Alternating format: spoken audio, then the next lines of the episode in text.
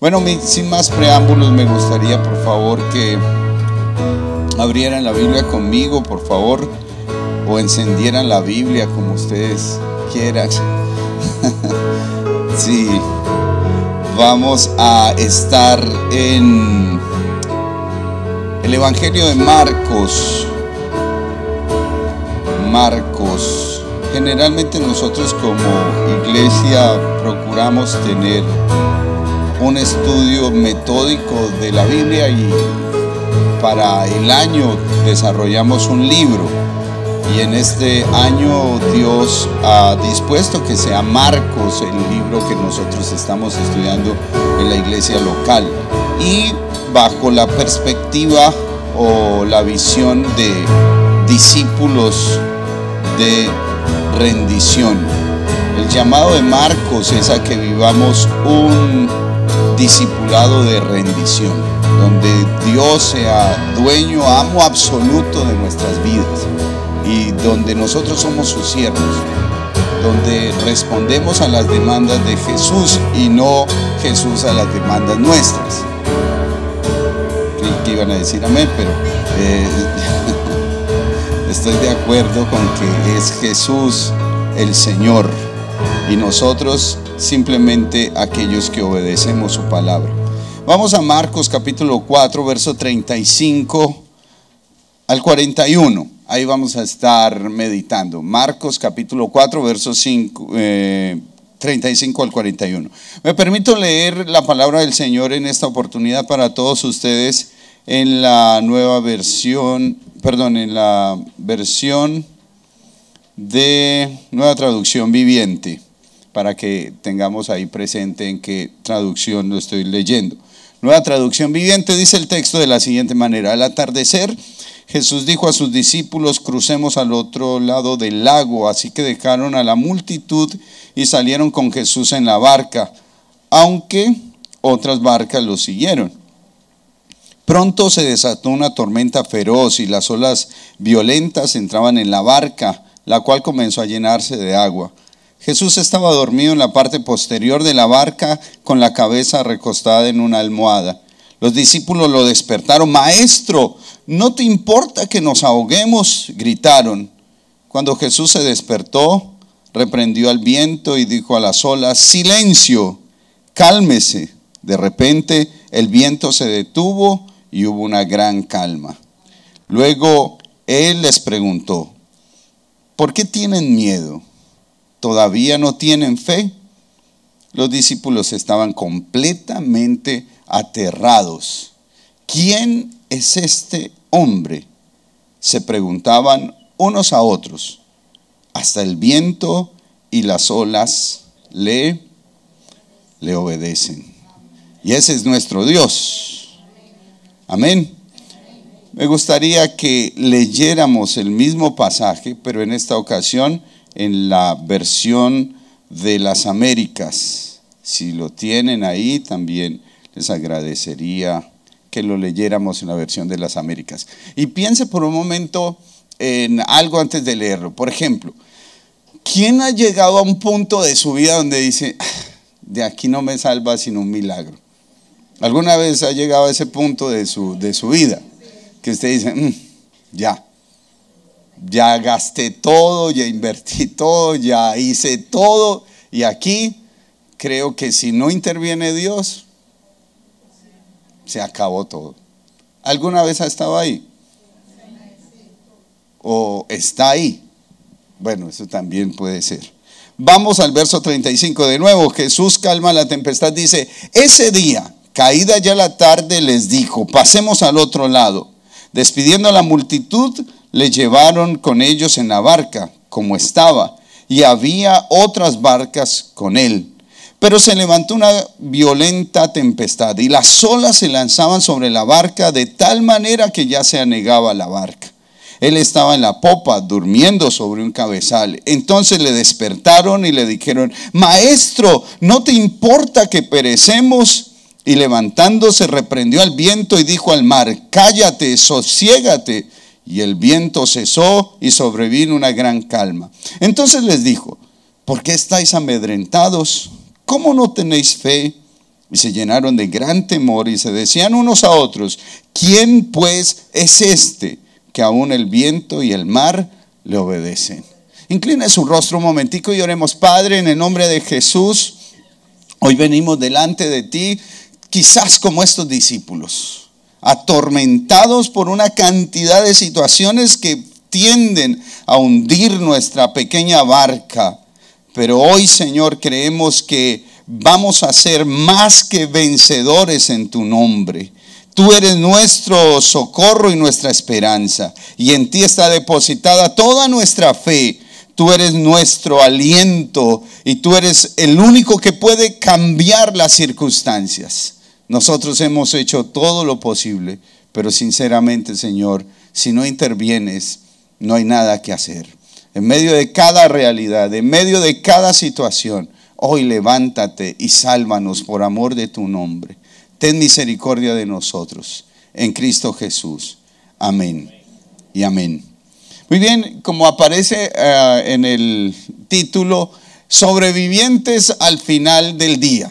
¿Cierto? Ese es el título que he querido darle a esta enseñanza. Y quisiera que pensaran por un momento qué es ah, un sobreviviente, aquella persona que eh, finalmente llega a concluir el, proceso eh, donde creyó que posiblemente iba a perder la vida, donde siguió adelante cuando creyó que ese matrimonio iba al fracaso, donde pudo ver el otro lado cuando creyó que nunca iba a llegar. Eso es lo que quiero que tenga en su mente cómo sobrevivir al final del día. Y cuando me refiero al día no me refiero a las 24 horas que de por sí tiene un día, me refiero a la vida en sí. ¿Cómo sobrevivir al final de todo esto? Ustedes no han visto que últimamente es como más difícil vivir, más complicado vivir. Y creo que eso también tiene que ver con el desarrollo de nuestra vida. Cuando uno es pequeño, uno dice, yo, yo pensaba cuando estaba adolescente, ¿cuándo será que cumplo los 18? Pero llegué mucho más allá de los 18 y yo digo, Dios mío, cada vez como que pesa más vivir. Vivir se vuelve más complicado. Pero ¿cómo sobrevivir al final de todo esto? Y no me refiero para que nos quedemos inmortales en esta tierra, sino cómo sobrevivir allá donde Dios nos prometió. ¿Cómo llegar al otro lado? Al otro lado donde Dios nos ha invitado a estar. Haré referencia entonces a esto como sobrevivientes al final del día al finalizar nuestro día, nuestra existencia, sobreviviendo a la preocupación, al caos reinante, a la desesperanza, a las tragedias que nuestra mente crea, al fatalismo, a ese panorama lúgubre de escuchar noticias, de vivir entre la angustia y la soledad. ¿Cómo sobrevivir al final de ese día? Nuestro hermoso, en el caso de nosotros, nuestro hermoso himno eh, nacional tiene una frase que, yo creo que eh, resaltan para mí en esta ocasión. Hay dos frases. Una, que comprendan las palabras del que murió en la cruz. Así dice nuestro himno nacional colombiano. Que comprendan las palabras del que murió en la cruz. Y también hay otra frasecita que dice, cesó la horrible noche pero en mi país parece que esa, esa noche no ha cesado. Parece que esa noche es eterna. Parece que el día salió corriendo y la noche continúa interminablemente. Pero bendito sea el nombre de nuestro Dios, que en Cristo Jesús cesó la horrible noche. Y que nosotros podemos comprender las palabras del que murió en la cruz.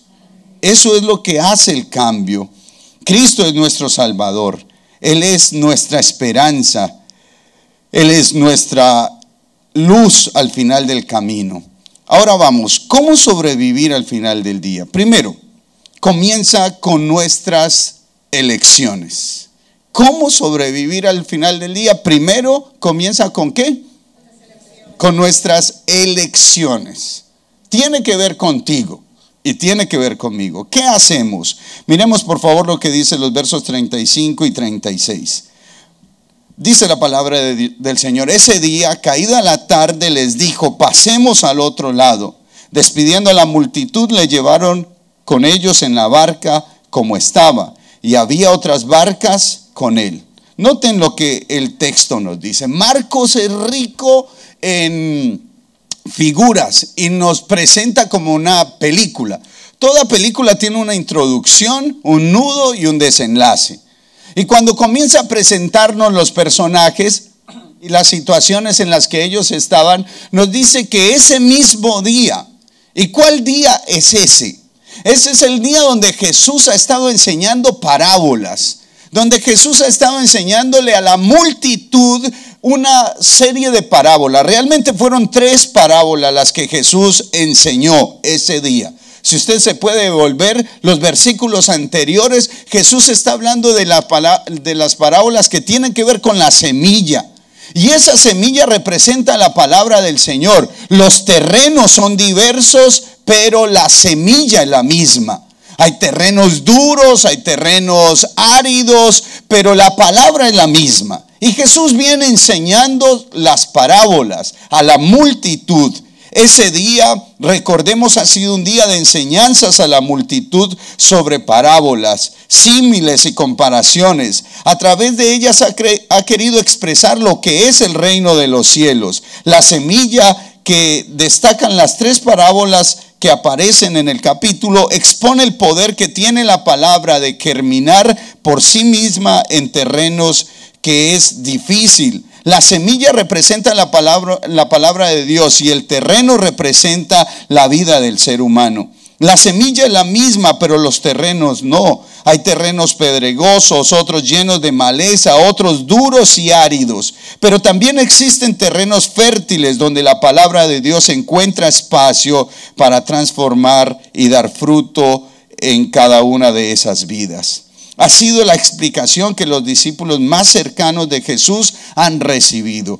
En una ocasión se le acercaron los discípulos y le dijeron, ¿y qué significa eso que le enseñaste a la multitud? Y solo a sus doce Jesús les explica lo que significa la parábola. Algo como que ellos fueran los VIP de Jesús. ¿Cierto? Son tomados aparte y a ustedes les voy a dar un trato especial. Ahora ellos entienden de qué se trata la parábola, entiende qué es lo que Jesús quería decir. Ahora vemos que Jesús no solo habla parábolas, sus actos también son parábolas. Y aquí es donde quiero comenzar a explicar un poco más este texto. Ellos están decidiendo ir con Jesús en la misma barca de Jesús. Pero antes noten algo particular. Jesús señaló un destino. Fue Jesús quien dijo, pasemos al otro lado. No, Jesús no está dando probabilidades. Jesús no está diciendo quizás lleguemos al otro lado, posiblemente nos acerquemos a la otra orilla. Jesús no está hablando de posibilidad, Jesús está hablando de destinos. Vamos a ir al otro lado.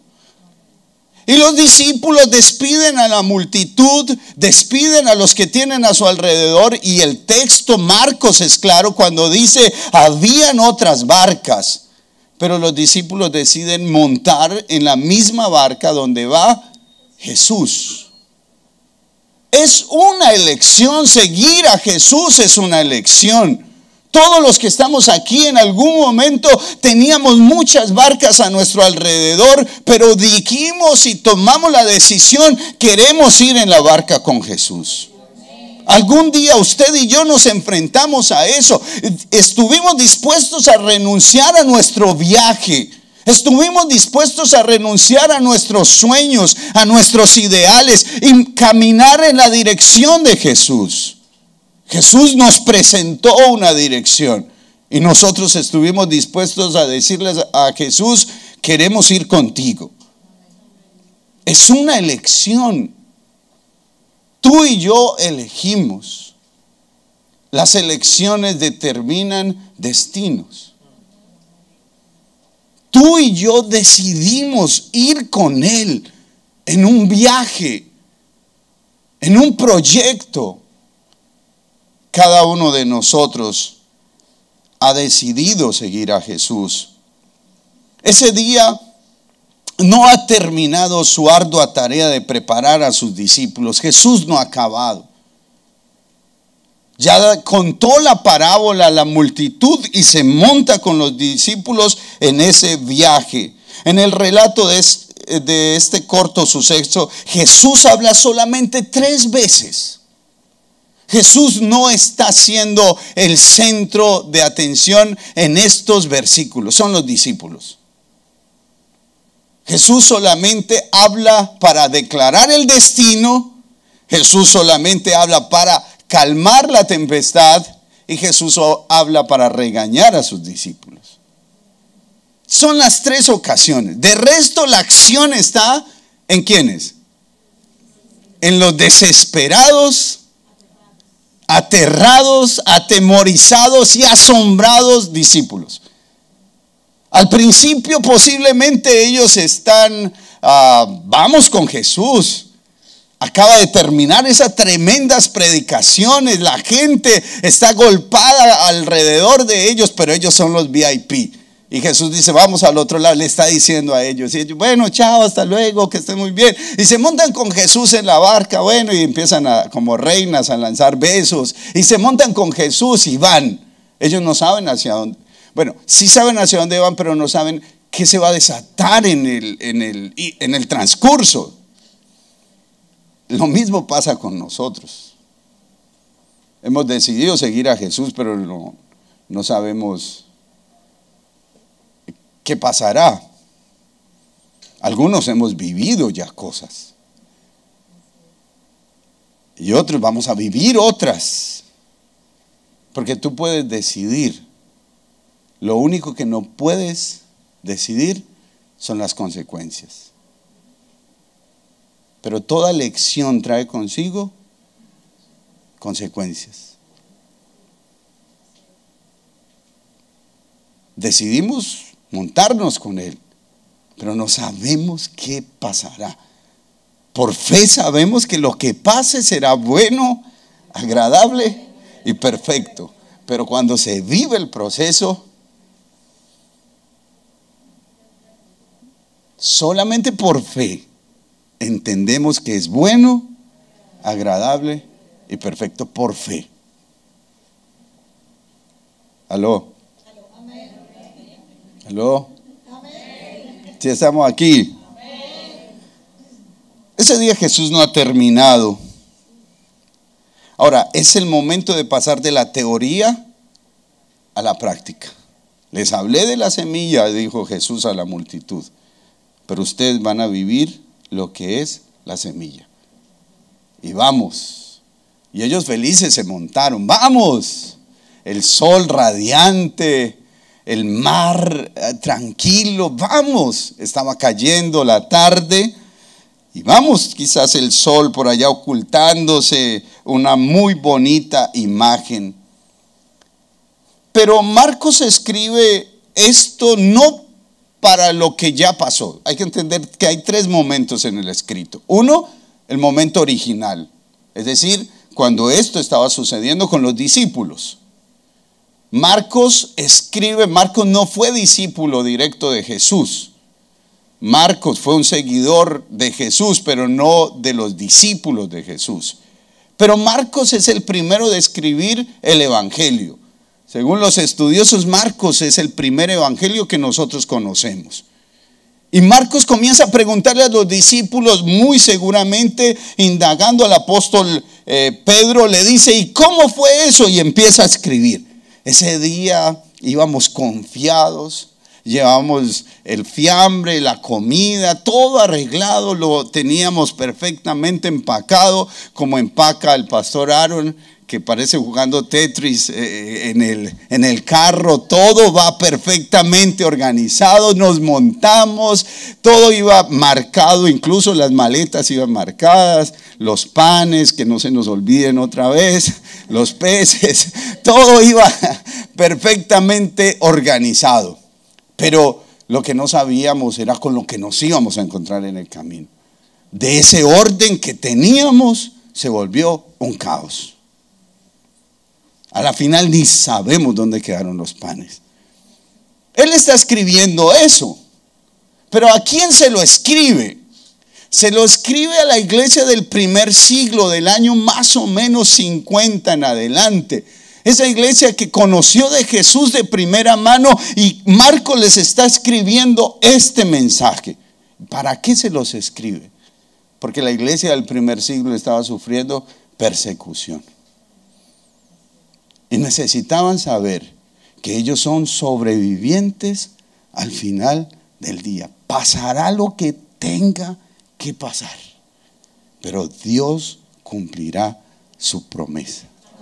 Llegaremos hasta el otro lado. Mojados, mojados, despeinados, sin los panes o con los panes todos mojados también, pero que llegamos, llegamos. Dígale al que tiene a su lado, que llegamos, llegamos. Eso es más seguro, eso, eso no hay que dudarlo. Para los hermanos del primer siglo, ¿cuál era ese día? Es la invitación a contemplar su realidad a la luz de las enseñanzas de Jesús. Y esto me llama mucho la atención. Yo quisiera que usted y yo pensáramos que lo que nos sucede, tenemos que hacerle una lectura a la luz de las enseñanzas de Jesús. Si no, usted se amarga. Si no, usted se resiente. Pero cuando usted contempla los hechos de su vida, a la luz de las enseñanzas de Jesús, esto le motiva a permanecer firme y fiel. Ahora el pastor Juan hablaba de algo interesante del Salmo 20. Y es verdad. Cuando leemos la palabra del Señor, ella nos da fuerza. Sacamos fuerza de debilidad. Y entonces se cumple lo que dice el apóstol Pablo, diga el débil, fuerte soy. Diga el pobre, rico soy. ¿Y de dónde sale esa riqueza y ese poder? De su palabra. Ella es la que nos da el valor de seguir adelante. Y Jesús entonces, o el Espíritu Santo motiva a Marcos a escribir esto para que las, la iglesia del primer siglo contemplara su realidad a la luz de las enseñanzas de Jesús. Lo que él habló es la base de lo cual ellos eligieron vivir sus vidas. Jesús determinó un destino, nosotros decidimos seguirlo y lo que pase de ahí en adelante, Él tendrá cuidado de nosotros. Hemos depositado nuestra fe en Él. Señor, yo ya no soy responsable de mí. Usted es responsable de mí. Cuando han visto a, a mi hijo mayor Daniel, la vida de Daniel, yo la envidio. Yo a Daniel no le veo ninguna preocupación de nada. Quiere comer, y hay que servirle comida. Y no le gusta no la carne. Nada más. La carne y el pan. Si él tiene carne, pan y, y qué tomar, pasa tranquilo. Si tiene que ir al baño, hay que llevarlo al baño. Eh, veníamos para República y él no está pensando a cómo está el dólar en, en Colombia y el cambio de la moneda. No, él no está pensando en eso. Paramos por allá a almorzar en una parte y nos hizo meter al agua. Yo no quería meterme, pero finalmente resulté metido. Cuando veo a Daniel, pienso en lo mismo. Si yo siendo malo, quiero lo mejor para mi hijo, ¿cuánto más el Señor piensa en ti? ¿Cuánto más? No es un Dios despiadado que te está llevando a vivir lo peor sino que te quiere enseñar que Él es Señor sobre la tempestad, sobre la enfermedad, sobre la muerte, sobre la escasez. Él es tu fiel compañía. No es el hombre, es Él. La iglesia del primer siglo necesitaba experimentar el Jesús que trae paz en medio de la tormenta. Eso necesitaba la primera iglesia. Estaban siendo sacudidos por vientos amenazantes. Tenían que salir de sus tierras con lo poco que tenían. Algunos estaban encarcelados y otros estaban siendo ejecutados. Y la iglesia en medio de esa tempestad estaba temerosa. Pero Marcos les escribe esto y les dice, Él es Señor sobre las crisis. Él es Señor sobre los gobiernos. Él es Señor sobre la creación. Él es Señor en cielo, tierra y mar. Él gobierna. Esto es lo que la iglesia del primer siglo necesitaba. Ahora, pero ¿qué necesita usted y yo entender hoy? Esta propuesta de Dios es también para nosotros hoy. ¿Cuál será la invitación para todas las la cual será la invitación para todas las generaciones que vendrán hasta la manifestación gloriosa de Jesús? Esta propuesta, invitación, motivación, como usted la quiera llamar, finalmente es una elección que tú y yo debemos de aceptar o rechazar. ¿Vamos con Jesús o nos quedamos? Y si vamos, después no no diga nada. Solamente dígale, Señor, aquí voy. Aquí voy. En el pasaje se describe que también habían otros botes junto a ellos. Siempre existirá alrededor de Jesús otras barcas, otras oportunidades, otros refugios, otros caminos. Parece que ofrecen lo mismo, pero Jesús elige una barca y sus discípulos eligieron subir en la misma e ir en la dirección que Él determinó. Ya no hay más dos destinos, hay un solo destino. Ya no podemos decir, Señor, ¿y entonces mis sueños qué? No, mis sueños serán tus sueños. Mi futuro será tu futuro. Mi dirección será tu dirección. Renuncio.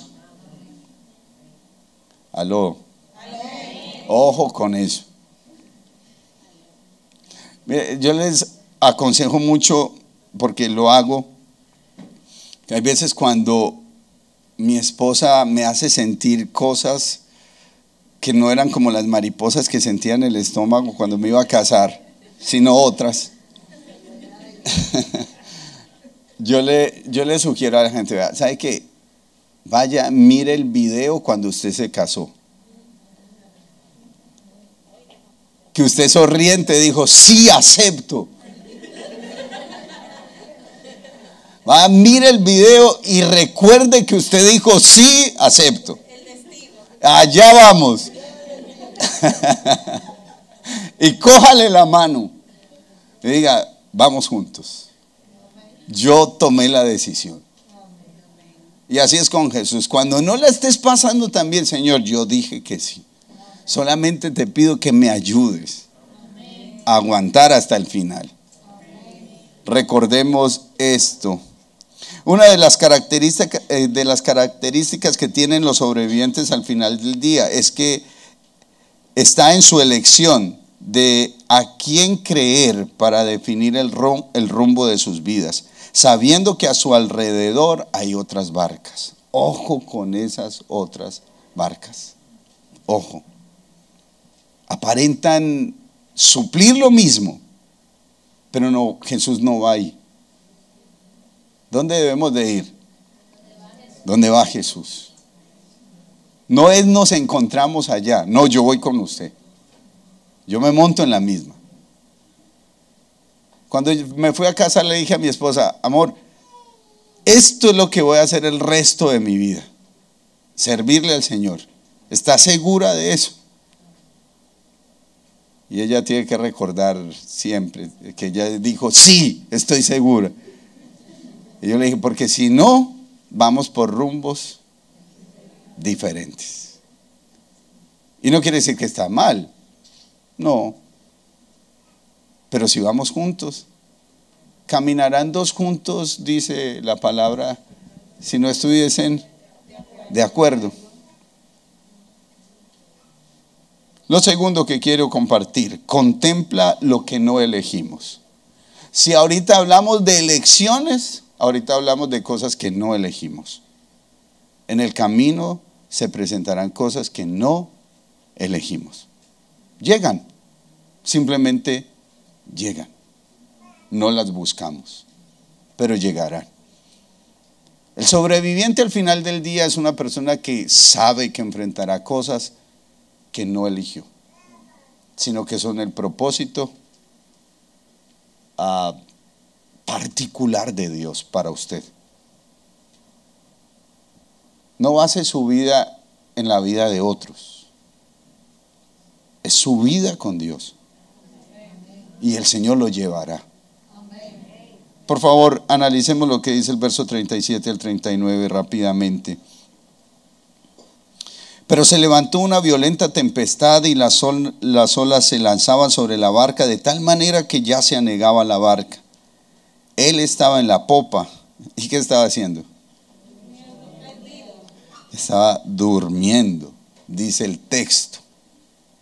Estaba durmiendo sobre un cabezal. Entonces le despertaron y le dijeron, maestro, no te importa que perecemos? Y levantándose reprendió al viento y dijo al mar, cálmate y sosiégate. Y el viento cesó y sobrevino una gran calma.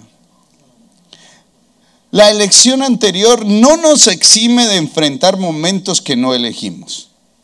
Ellos simplemente llegan y no podemos evitarlos. Ahora quiero que ojalá quede esto plasmado en su corazón. Escuche bien lo que voy a decir. Dios no nos salva de las tormentas. Dios nos salva en medio de ellas. Que hay una gran diferencia.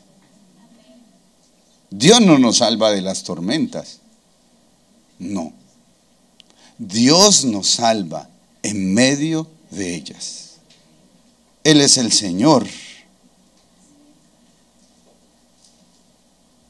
¿Lo tenemos claro? Ese día los discípulos de Jesús experimentaron, cambios drásticos en poco tiempo. Porque así es la vida. Ella cambia sin previo aviso. Y tener a Jesús como con nosotros no es garantía de que las tormentas no vendrán. Pero sí es certeza de que llegaremos al destino que Él fijó. Mojados, asustados o asombrados, pero llegaremos. Varios de los discípulos eran sendos marineros, conocían seguramente estas aguas y habían sorteado momentos difíciles en ellas. Pero aquel día no era algo que se asemejara a su vasta experiencia. Las olas y el viento rebasaban sus experiencias, fuerzas y esperanzas de vida. Comenzaron a hacer todo lo posible para mitigar el impacto, pero aquello era superior a todos ellos, incluyendo sus predeterminadas acciones. Para, para ellos, eh, perdón, pero ellos fueron literalmente para ellos fueron literalmente vientos y aguas que amenazaban su existencia. Para los hermanos del primer siglo eran la ola de la muerte, del destierro e incertidumbre. Y para ti, para mí, ¿qué es? Seguramente te encuentras hoy lidiando con la destrucción de un hogar, la soledad de una separación, la muerte de un ser querido, el sinfín, eh, perdón, el sinsentido de la vida, un diagnóstico de una enfermedad grave, no elegiste ninguna de ellas, pero tienes que vivirlas. Quizás no es producto de la desobediencia a Dios. Esto que les está pasando a ellos no es producto de la desobediencia a Dios. Por el contrario, esta tormenta es producto de obedecer a Dios. Cuando pensamos que hacer la voluntad del Señor es cuando las cosas están bien, posiblemente también nos estemos equivocando. Porque hacer la voluntad del Señor posiblemente trae tormentas, dificultades, problemas. No los elegimos. Recuerdo cuando mi esposa tenía casi el sexto mes de embarazo de nuestro primer hijo. Todo marchaba dentro de los parámetros normales. Cuando llegamos a la cita, el médico nos dice en la ecografía que revisa, dice, hay algo que no me gusta. Y quisiera que le hicieran una evaluación un poco más exhaustiva. Le mandaron unos exámenes y se prenden las alarmas, ¿cierto? dentro de uno empieza uno a decir, ¿qué es? ¿Qué es? Y bueno, fuimos, hicieron el examen y el médico dice, ya está muy grande, no podemos definir claramente. Y anotan una cosa y yo entro a Google y miro qué es eso. ¿Se lo ha hecho también? Ajá. Y entonces dice posibilidad de un eh, feto en formación eh, con Down. Y ya empieza uno a decir, Down.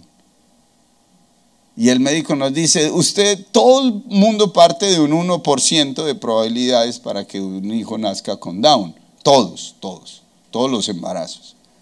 Pero ustedes con lo que tienen se les eleva a un 7%. Bueno, 93, 7, bueno, todavía la balanza está más para el otro lado. Pero la angustia.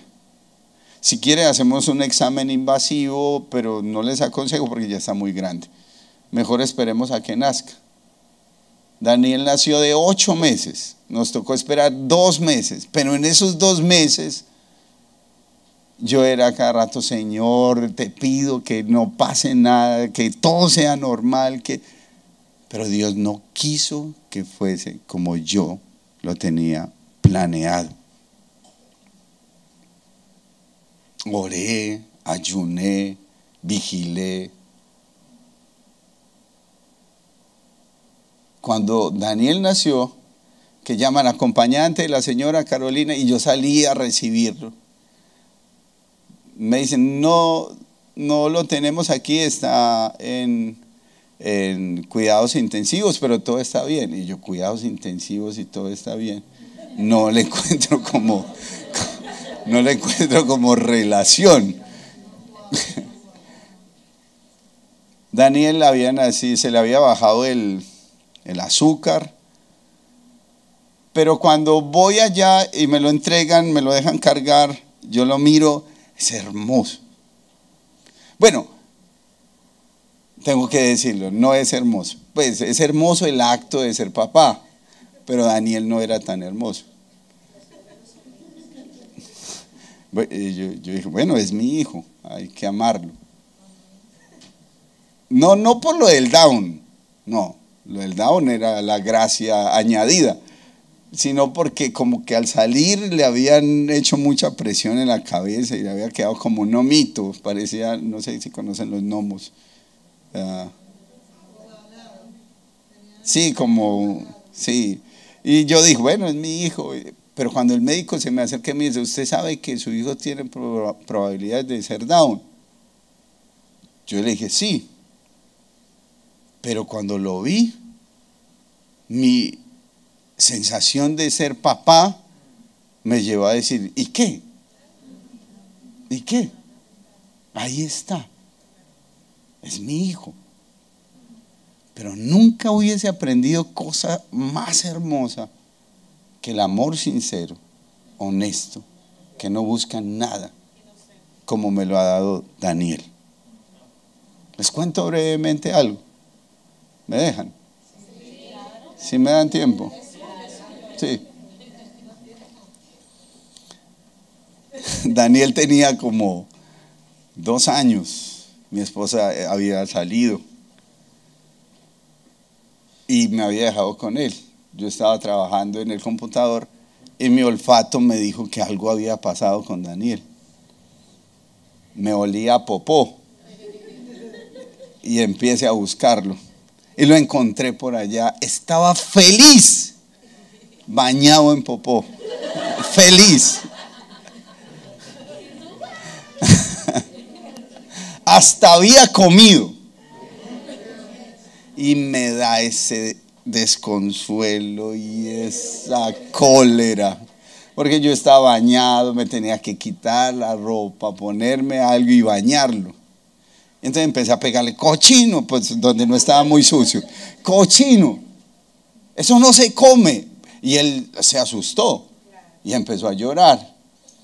Y entonces el llanto de él, el popó y todo, me daba más rabia y más duro le daba. Cochino, eso no se hace para el baño. Y como sé que no le gusta el agua fría, le abría el agua fría. Entonces se ahogaba llorando y el agua fría lo hacía ahogar. Y yo dándole, cochino, eso no se hace. Y él llore y llore. Y cuando escucho como si Dios hablara a mi corazón y me dijera, ¿por qué le pegas? Y yo, por cochino. No es que hasta, hasta, hasta comió el cochino, este comió de eso. Y el Señor habla a mi corazón y me dice, así te trato yo cuando vienes cargado de tus pecados. Hermano, ahí murió todo. Ahí lo que tuve que hacer fue arrodillarme delante de mi, hijo y mirarlo a los ojos y decirle, Daniel, tú te podrás poseer todas las veces que sea. Pero será mi responsabilidad como padre limpiarte como Jesús lo ha hecho conmigo.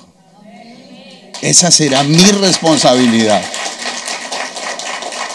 ¿Saben? Él me ha enseñado a mí lo que yo no he podido aprender de otra manera. Daniel es una parábola en carne y hueso del amor de Dios para conmigo. Esas cosas que rechazamos en momentos que vienen de la gracia de Dios y no lo entendemos. Esas cosas que quisiéramos que no existieran, pero existen y no la podemos quitar. Pero Dios quiere mostrarnos su gracia a través de ellas.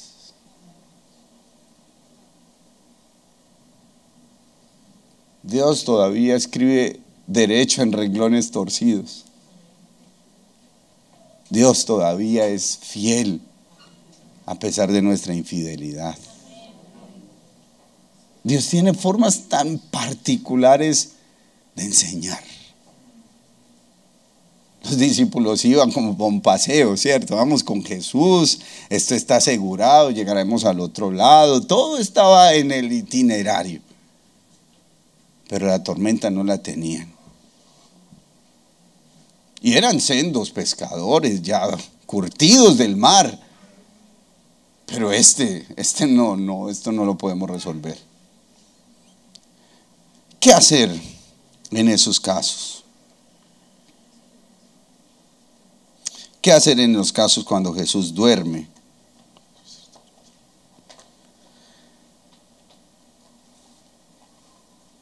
Quizás no es producto de una desobediencia lo que estás viviendo, por el contrario, te han dejado por seguir a Jesús, te han echado, te han dado la espalda.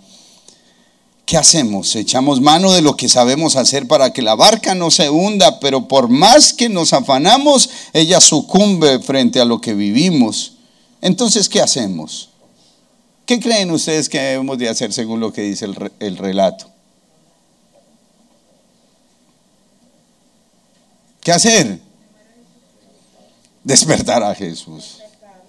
Ya, ya hice todo lo posible. Hey, entonces, pero lo, que más me llama la atención es que, eh, ¿por qué Jesús duerme cuando yo tengo tremendo problema? ¿Por qué? Ah, no sé si usted se ha preguntado. Bueno, mi esposa me lo hacía ver mucho cuando estaba en embarazo, en los embarazos, porque yo podía dormir y ella estaba ahí. ¿Por qué puedes dormir y, a mí me toca estar aquí sentada? yo tengo la paz de Dios, que sobrepasa todo entendimiento. ¿Por qué duerme Jesús? Porque a nosotros nos encanta que se trasnochen con nuestro dolor, ¿o no? Es una muestra de amor. aquí estoy, ¿qué necesitas? Pero Jesús los deja. Es problema de ustedes, yo me voy a dormir. ¿Cómo duerme Jesús con esa tempestad? Se ha preguntado por qué duerme Jesús. ¿Por qué duerme Jesús cuando sufres?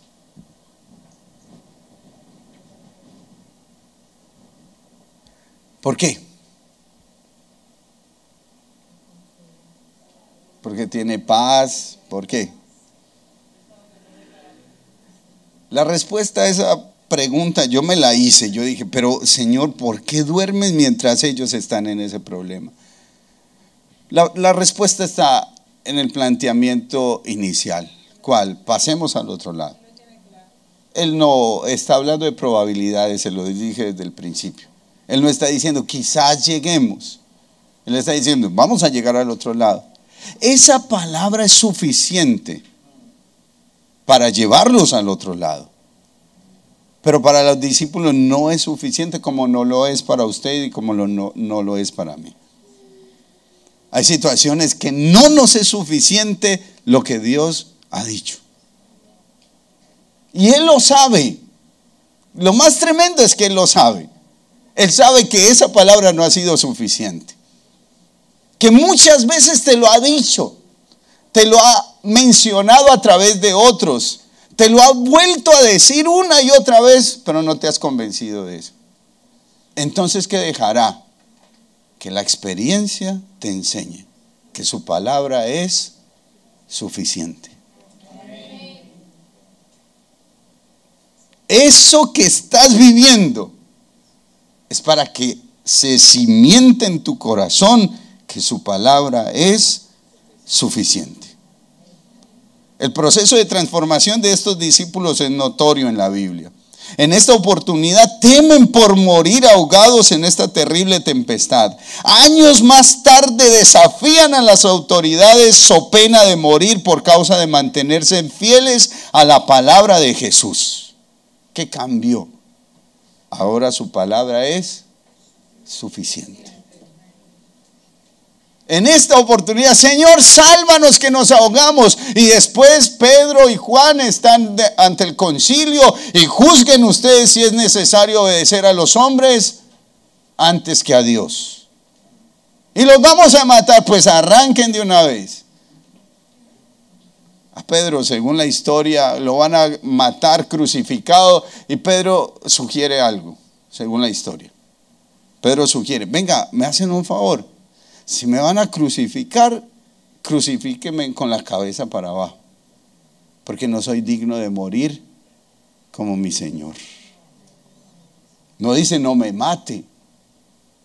Ah, bueno, pero por favor, me matan con la cabeza hacia abajo. ¿Quién hace eso? Alguien al cual la palabra del Señor es suficiente. No necesito nada más.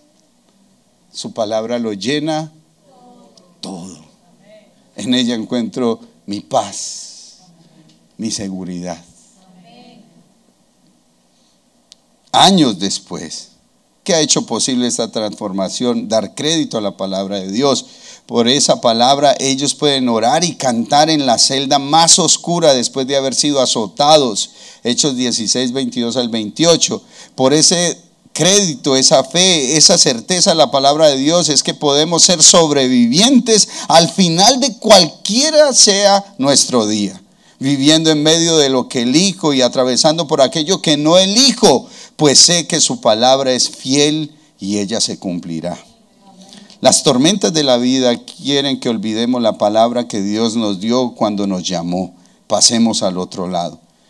Para ti hay un destino este no es tu final. No terminarás aquí, seguro. Él cumplirá su palabra. Él la cumplirá. Por encima de todo y por encima de todos. Porque Él no es hombre para mentir, ni hijo de hombre para arrepentirse. Él lo cumplirá. Y finalmente, yo quisiera que miráramos el verso 40 y 41. Entonces les dijo, ¿por qué estás amedrentados? ¿Cómo no tenéis fe? Y se llenaron de gran temor y se decían unos a otros, ¿quién pues es este que aún el viento y el mar le obedecen? Qué tremendo final el que nos regala Marcos.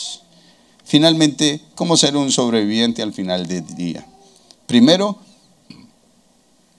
¿cuál fue el primer punto que les di?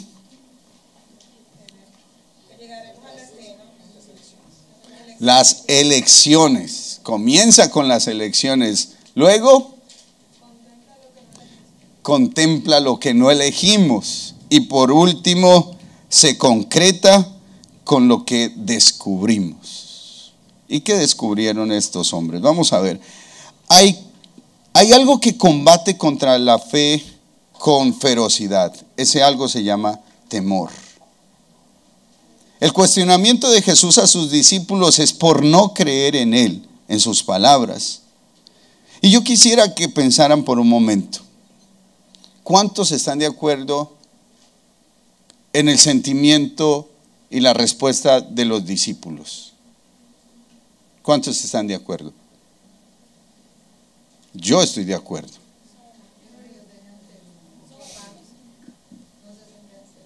Yo, yo creo que hubiese estado ahí, hubiese dicho desde el principio, despertémoslo una vez. sí. Yo no empiezo a achicar el agua, yo digo, no, vamos de una vez, despertémoslo. ¿Para qué nos vamos a, a desperdiciar tiempo si Él tiene la solución? Porque yo, yo tengo muchos miedos Saben, una vez veía a mis hijos jugar y sobre todo a Daniel y yo decía, Señor, regálame mucha vida. Yo quiero que Daniel crezca con todo lo que necesite. Y el Señor me dijo, ¿y quién te dijo que te necesita para eso? Yo no, pues una sugerencia nomás decía. pues uno pensando cosas. Mi hijo no vive por mí. Si Dios lo trajo a este mundo, Dios tendrá cuidado de él. No he visto justo desamparado, ni su descendencia que mendigue pan. Siete veces cae el justo y el Señor le vuelve a levantar. Torre fuerte es el nombre del Señor. A Él correrá el justo y será levantado. Quien ha puesto su confianza en el Señor no será avergonzado.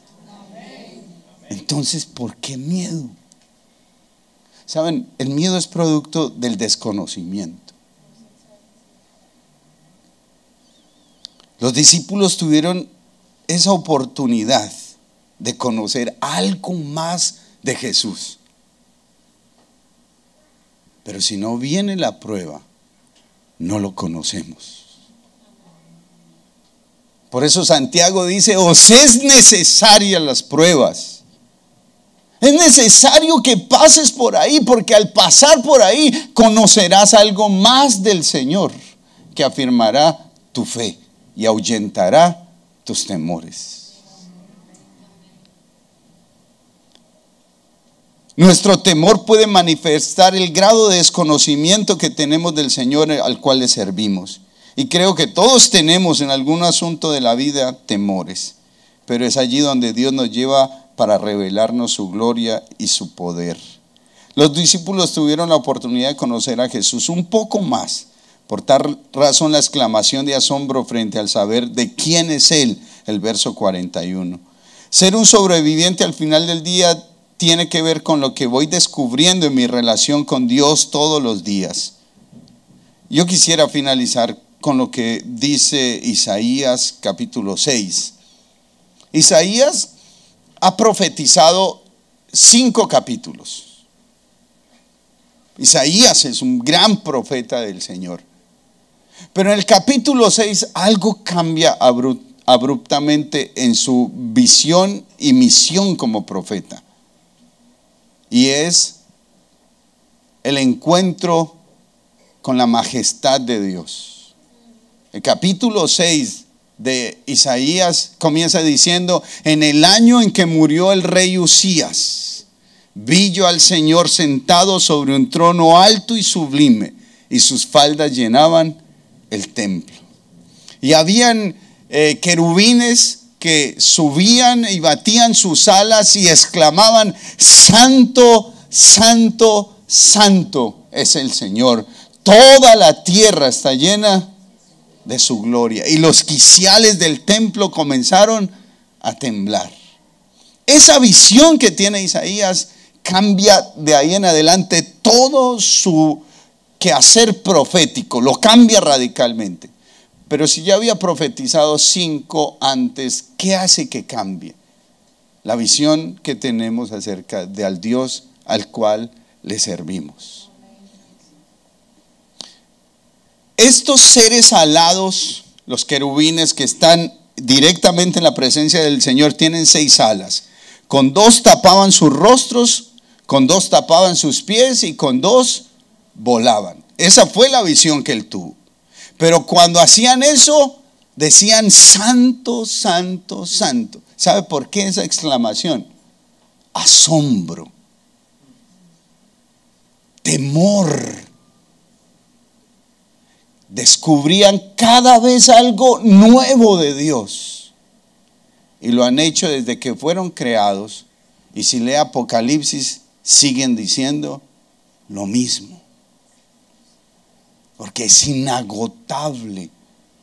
Pablo lo dice de otra manera, insondable. No se puede medir su poder, su gloria, su santidad.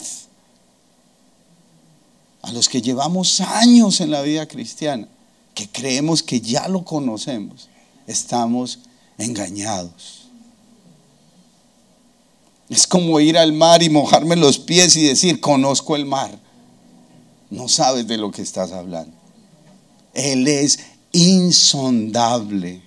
Oh profundidad de las riquezas y de la sabiduría de Dios. Cuán insondables son tus obras e inescrutables tus pensamientos. ¿Tú crees que le conoces? ¿Tú crees que sabes quién es Él? Ignora su poder, ignora su gloria, ignoras el llamado tan especial. Iglesia, tienes que renovar tu manera de verlo. Iglesia, Él es más grande, Él es más fuerte. Todavía no lo conoces, lo que Él quiere hacer contigo. ¿Cuántos hogares se están destruyendo? ¿Cuántos jóvenes están partiendo una eternidad sin Cristo? ¿Y tú crees que un domingo lo soluciona todo? Si lo conocieras, te darías de cuenta que no hay nada imposible para Él. Ni las puertas del Hades prevalecerán contra la iglesia cuando conozca y reconozca el poder del Señor. Tienes que rendirte a sus pies. Tienes que entregarlo todo. Desde ayer estábamos hablando, no es simplemente una parte, lo quiere todo de ti. Hay algo, este, este país no conocerá la gloria del Señor si primero la iglesia no es impactada con la gloria del Señor. El juicio de Dios empieza por la casa. Pero la bendición del Señor también empieza por la casa. Traigan el alimento, dice el Señor, a mi casa. Y si en esto no me pueden comprobar, yo, yo, dice el Señor, haré que sobreabunde la bendición en sus hogares. Pero así como la bendición empieza en la casa del Señor, el juicio de Dios también empieza por la casa de Dios. Iglesia, no te conformes a lo que estás viviendo. No te conformes a una iglesia, a venir cada ocho días, a tener un, encuentro con Dios. Dios quiere que usted en su casa, en, en, su lugar de trabajo, experimente la gloria del Señor. Ore por los enfermos, ministrele a las personas, dígale, yo conozco un Dios que puede hacer algo en tu vida. Me dejas orar por ti. Yo quiero llevarte a que conozcas la realidad de quién es Dios. Pero nadie puede presentar a alguien que no conoce. Si no lo conoces, ¿a quién vas a presentar? Vas a presentar una religión, una tradición, pero no presentarás el poder de Dios.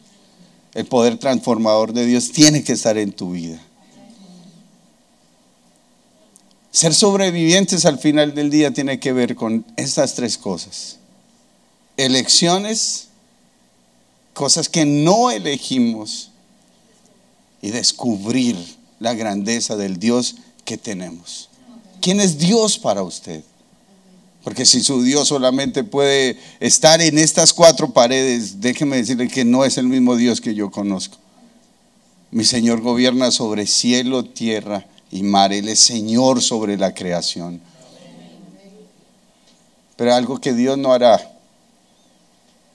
es violentar tu decisión.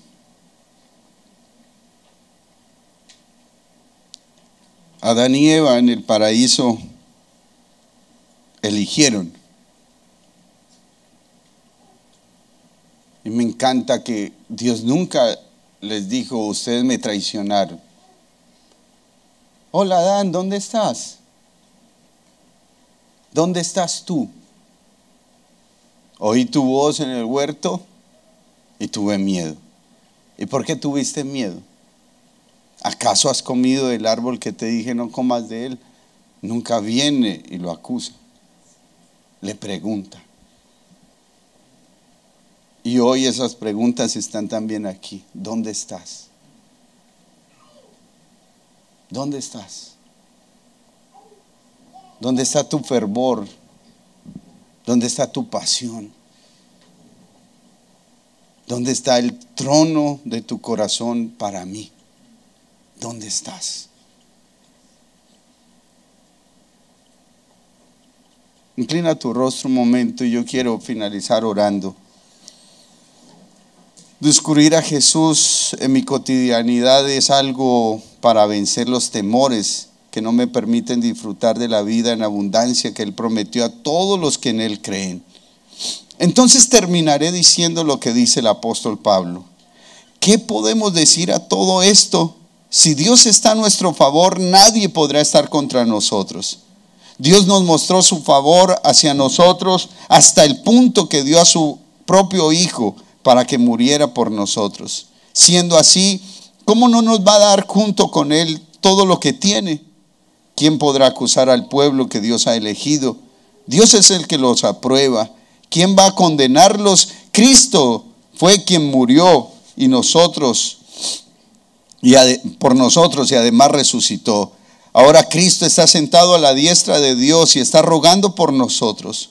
¿Podrá algo separarnos del amor de Cristo? Ni las dificultades, ni los problemas, ni la persecución, ni el hambre, ni la desnudez, ni el peligro, ni tampoco la muerte. Así está escrito. Por ti estamos siempre en peligro de muerte. Nos tratan como si fuésemos ovejas que van al matadero. Más bien, en todo salimos más que victoriosos por medio de Dios, quien nos amó. Pues estoy convencido de que ni la muerte, ni la vida, ni ángeles, ni poderes diabólicos, ni lo presente, ni lo, ni lo que vendrá en el futuro, ni poderes espirituales, ni lo alto, ni lo profundo, ni ninguna otra cosa creada podrá separarnos del amor de Dios que se encuentra en nuestro Señor Jesucristo. ¿Puedes tú decir eso en esta mañana? Si es así, yo te invito a que en una oración sencilla le digas al Señor, Señor, yo quiero sobrevivir al final de esta prueba. Yo quiero sobrevivir al final de mis días siendo fiel a ti. Yo quiero sobrevivir, Señor, cuando todo esto acabe, será hallado fiel para el día de Jesucristo. Si ese es tu anhelo, iglesia, colócate de pie un momento, yo quiero orar por ti. Quisiera invitar al Ministerio de Alabanza, si está aquí. Y que le digas al Señor ahí donde está, Señor, ayúdame a ser fiel hasta el final. Señor, asómbrame con tus palabras, que tus palabras sean suficientes para mí. Señor, perdona nuestro pecado, perdona nuestra desobediencia, perdona, Señor, lo que no hemos hecho bien delante de tus ojos. Vamos iglesia, comienza a adorarle ahí donde estás, comienza a levantar tu voz de acuerdo a lo que Dios ha traído a tu corazón, la verdad que el Señor ha traído. Comienza a derramar tu corazón, tu oración en la presencia del Señor.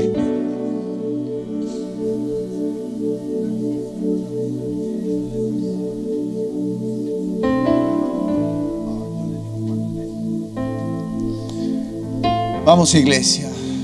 Yo creo que el Espíritu Santo está hoy aquí y quiere renovar una relación tuya con Él.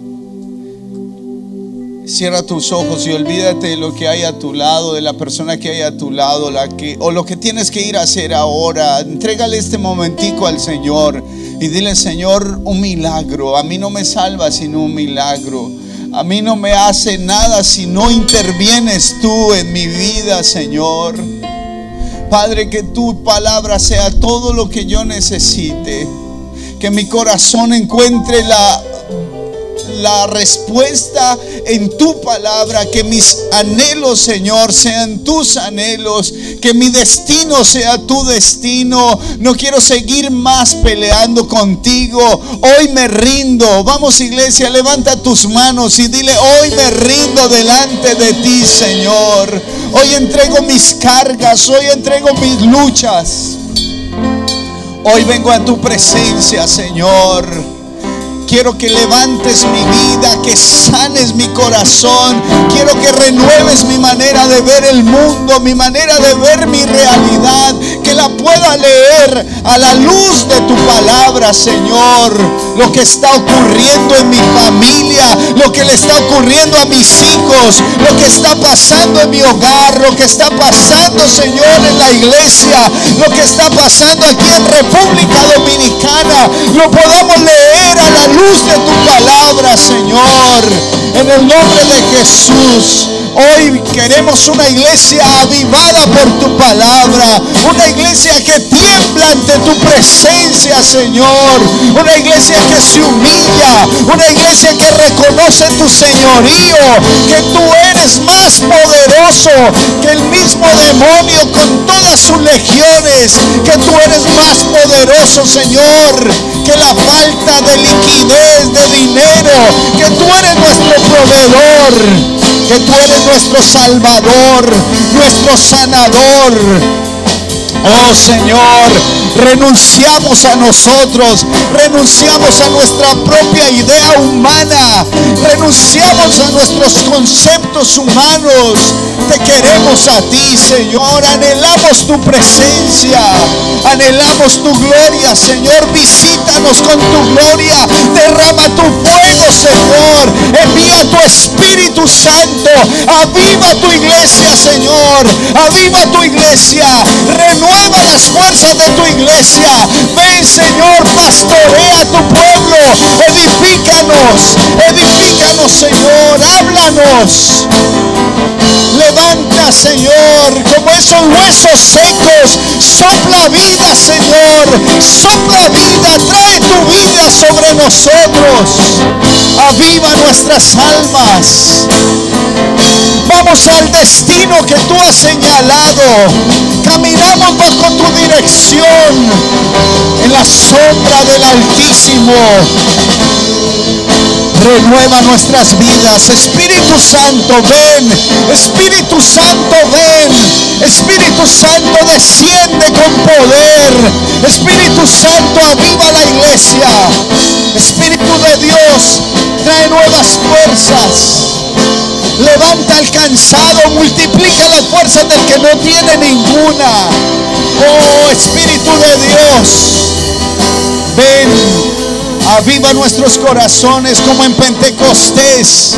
Ven como en Pentecostés, avívanos Señor, avívanos. Que tiemble nuestro ser delante de tu presencia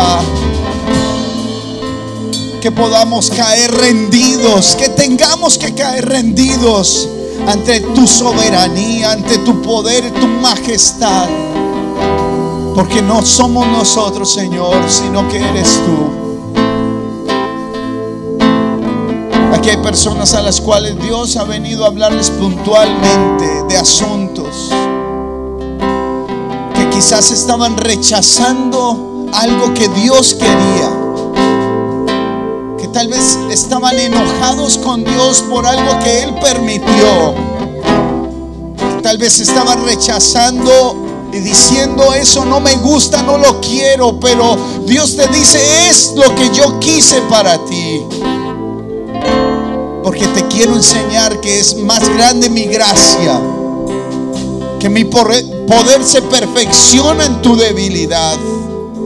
Hay alguien que rechaza algo de su vida, algo de su historia, algo de su familia, lo rechaza, dice, no, no quiero, no me gusta. Pero Dios te dio esa familia, Dios te formó, Dios te hizo así desde el vientre de tu madre para manifestar a través de lo pequeño y de lo frágil la gloria de Dios.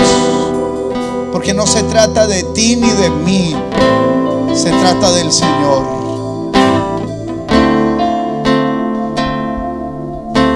Si es contigo, yo quiero que levantes tus manos ahí donde estás. Le digas, Señor, acepto lo que tú estás haciendo. No pelearé más. No voy a quejarme más. No voy a seguir en medio de esta situación de rechazo. Hoy acepto tu voluntad sobre mi vida, tu propósito en el nombre de Jesús.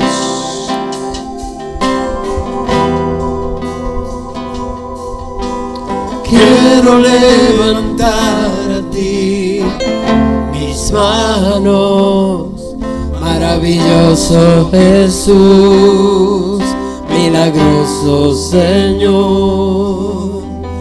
Llena este lugar de tu presencia haz descender tu poder.